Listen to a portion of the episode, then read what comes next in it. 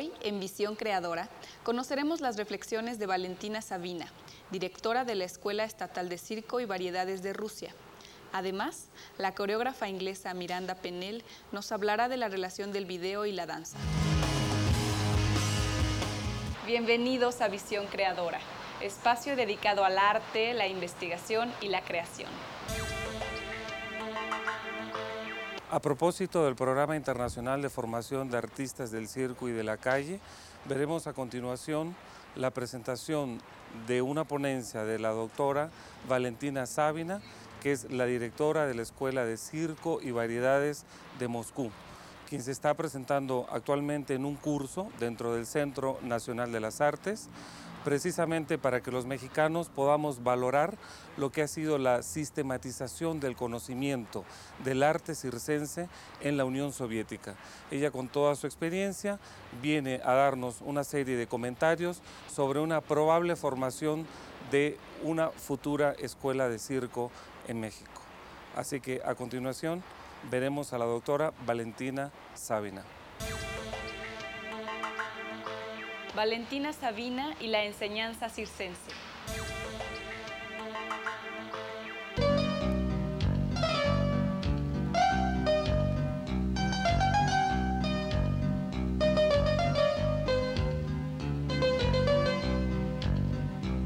Цирк детства моего, цирк детства моего, поры военной и послевоенной, битком набитый зал, шинели и пальто, согретые людским дыханием стены. В лучах прожекторов блистали сестры Кох, мелькали полосатых тигров спины, и раздавалось а и восхищенный вдох, и кланялась Бугримова Ирина.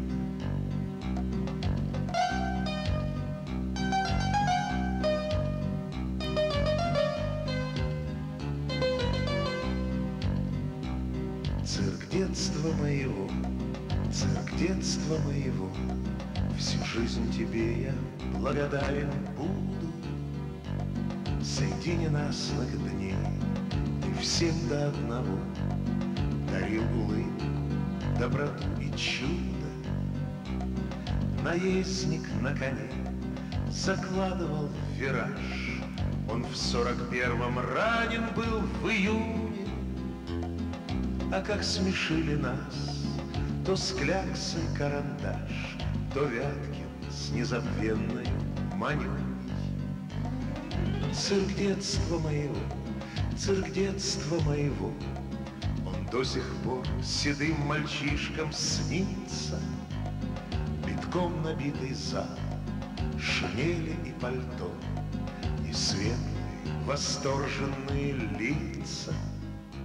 Цирк – это великое искусство, хотя а, многие ученые на протяжении десятилетий спорили, искусство это или нет. А, Это почему я считаю, что цирк – это искусство? Потому что искусство цирка – это искусство дарить радость.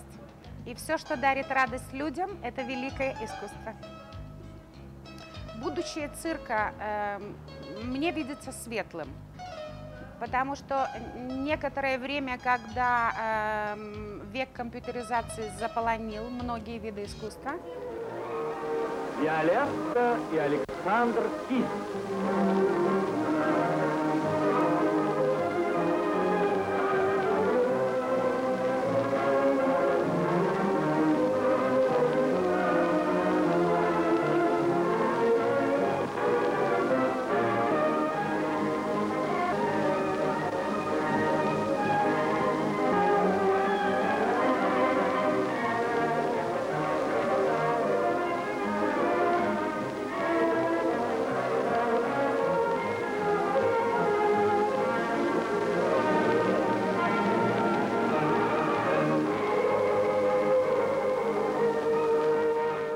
Это искусство натуральное. То, что натурально, будет жить вечно. Э, Цирк не может существовать без музыки. потому что э, э, вся э, работа циркового артиста основана на музыку. Цирк не может существовать без театрального искусства, потому что артист цирка приносит в манеж образ. Не только, не только артист любого жанра, но возьмите клоуна, который кроме всего умения в цирковом, в цирковом жанре, он великий актер. А цирк не может существовать без литературы, потому что э, в работе того же клоуна присутствует речь, поэтому цирк объединяет все виды искусства. То и литература, и театр, и музыка, и хореография, потому что пластика циркового артиста основана на хореографии, поэтому все они сосуществуют вместе. Э, современного цирка, он э, развивается традиционно, традиционно э, хранит свои традиции вековые. Но самое важное, что 45 стационарных цирков в России, программа всегда, почти всегда проходит аншлагом. То есть интерес, то есть интерес зрителя не пропал. А это очень важно, значит, искусство цирка живо, жива и будет жить.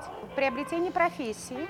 Э, приобретение профессии, если раньше профессия артиста цирка передавалась в семье, от родителей к детям или от мастера к ученику, то э, цирковая школа имеет задачу воспитать не только высокого профессионала в жанре цирковом, но и всесторонне развитого человека. Так устроен учебный план, что помимо профессиональных дисциплин студенты изучают очень много э, различных предметов, общеобразовательных, социально-экономических и э, общепрофессиональных. Например, как история мировой культуры, которая включает историю театра, историю музыки и историю изобразительного искусства, естественно, историю цирка. Кроме того, а студенты обучаются правилам техники безопасности для будущей профессии, и много-много другого.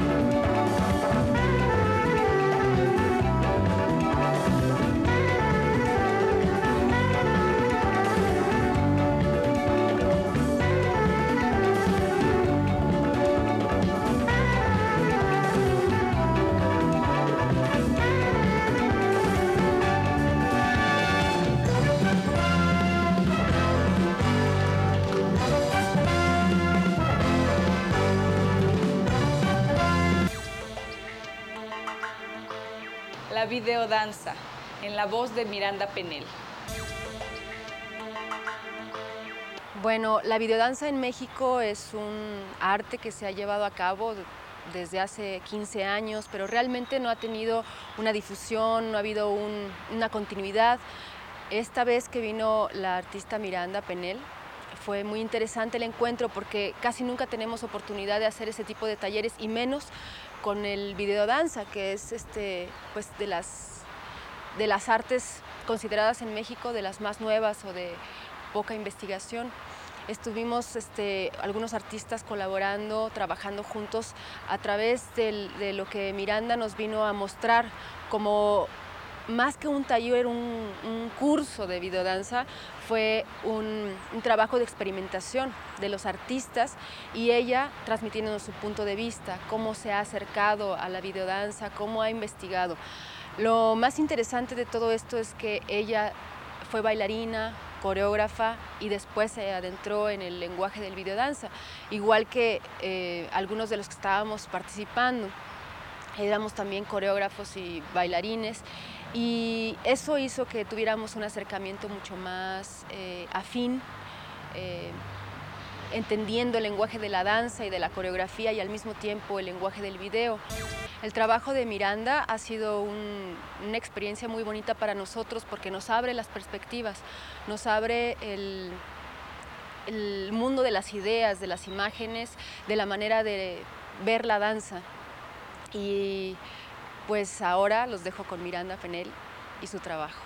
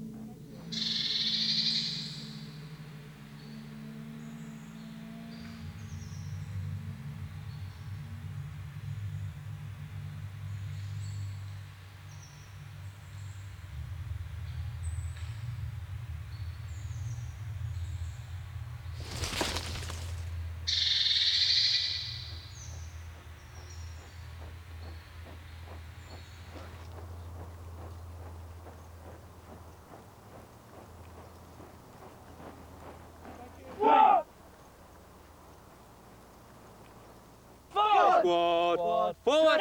Two, one, one. Squad. Six. Two, three, four, five. Forward. Squad. Six. Down. Squad. Forward. Six. Forward. Video dance um, is dance films and dance videos. They're usually made, they come from a collaboration between uh, a choreographer and a film or video maker working together in a partnership. Um, and the main, I guess what video dance isn't is video or film recording of a stage work.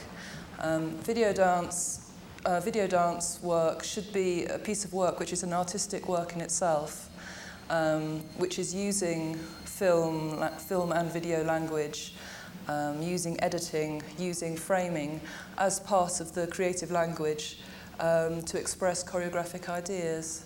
Well, at the moment, it's a really flourishing area. Um, in, there was a lot of video dance works made during the 80s in France, and in Britain, there's been a lot of work um, over the last 10 years, and at the moment, it's an expanding area of creative work. Um, but I think it's important to recognise that um, dance films have been in existence for, since the beginning of cinema, and that um, artists have been working with um, movement and with film for a long time. So I think you can trace it back to um, artists in the 20s, um, from, from Dadaist artists um, to the 40s. There were artists from Canadian filmmaker called Norman McLaren who was combining animation with live movement and dance. Um, to uh, artist filmmakers in America in the 40s, such as Maya Deren, who was working with dance. She was interested in the ritual aspect of dance and film and working with space and time. Um, so there's a whole tradition of people working um, with film, with movement, whether it's as artists, as filmmakers, or as choreograph choreographers. Um, and I think video dance um, is a term which is used at the moment for a particular um, area that's, that's becoming quite, um, that's an expanding area. And when I began, it was very much a low budget um, productions where I would be the performer uh, and I would film myself taking on different characters. Um, after I got funding from the Arts Council of England, I then started working with professional crews and also um, working with different kinds of dancers and performers as a choreographer stepping outside of a performing role. Um, my recent work, um, I'm looking much more abstractly at the nature of choreography and movement. So that's brought me to working with, recently I've been, um, I made a film about soldiers in England and I was filming the military displays and choreography in the military drill um, and editing it in such a way as to create a dance from this, um, from these very strange rituals um, which the soldiers make. So now my, my work is, is looking in a more abstract way at um, the potential of look, finding dance and movement in the world around me rather than actually making, making the choreography, making the movement. So it's using, I guess it's using editing to reinforce the idea of choreography. I think um, I've been doing quite a lot of teaching with choreographers working with um, film and video. And the main thing for choreographers, um, I think, is to understand the different use of space in film and the different way of working with time in film. Um, it's a different language than the theatrical language. So there's a challenge there to think about uh, creating movement, especially for the screen. So I think it's a challenge for choreographers to think, think about creating movement, especially um, for editing, especially for the frame. Um, and I think for filmmakers, it's a wonderful opportunity of working with rhythm, with visual patterns. All the things that movement and choreography has are things which film also has, working with rhythm, with pacing, with visual patterns, working with sound and image. So, you know, there are two forms that go together very well so long as the artists involved are really understanding the languages. Um, I think also working with a, a more filmic language and a less theatrical language uh, means that choreographers are working with more, more natural movement, less stylized, and working in natural environments. So it's almost integrating movement with real life. I think that's quite a common tendency. Um, and I think another important opportunity for choreographers is a lot of choreographers have been working with, not instead of working with young professional virtuoso dancers, they've been working with, um, for instance, young dancers, children, older people, maybe not professional dancers, um, so it's given, a, a, it's allowed a diversification in terms of um, what dance can mean and what, what movement, who, who is the dancer. So I think that's, and another thing is, um, I also think that it, it, it's, film means that people can um, really broaden the definition of dance. So, for instance, recently there's been a dance film that won a big award, which was consisted of um, an editing of archive footage of birds flying. And through the editing, the movement of the different birds was created into a choreography that was set to music. Now, of course, this isn't, for a lot of people, this isn't dance, but I think it just shows the kind of range of work that can happen in this area. I mean, what, what I've noticed in England that's, that's really made a difference, even in the last five years, um, it's just um, one thing is having workshops and training sessions to encourage and inspire and give some skills, um, both for choreographers working with video, and also to encourage cross collaborations between film and video makers and with dancers and choreographers.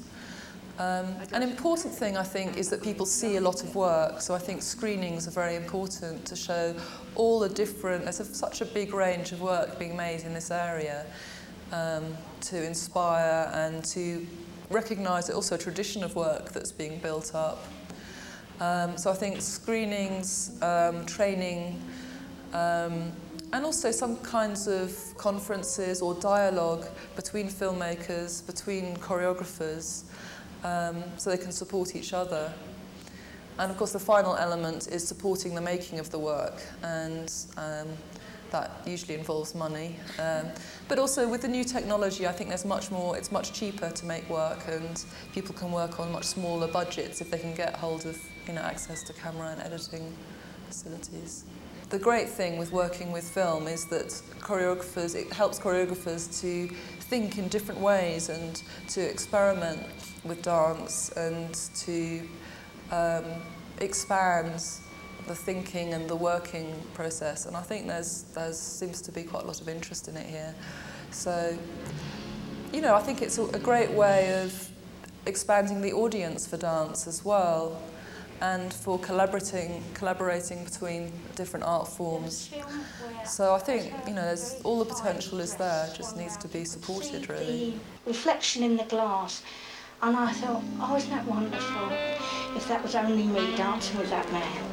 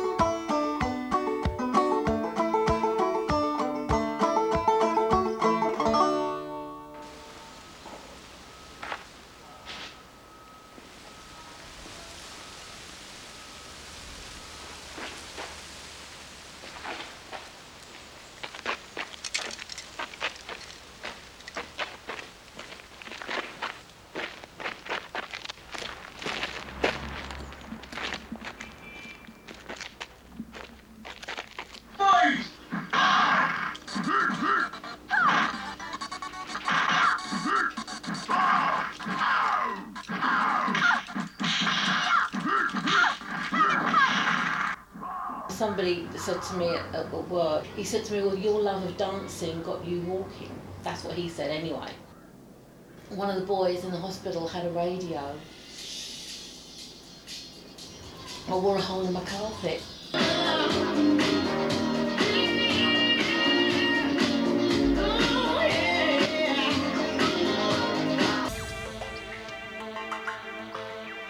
Recordamos que estaremos recibiendo sus preguntas, dudas e inquietudes a las líneas de costumbre.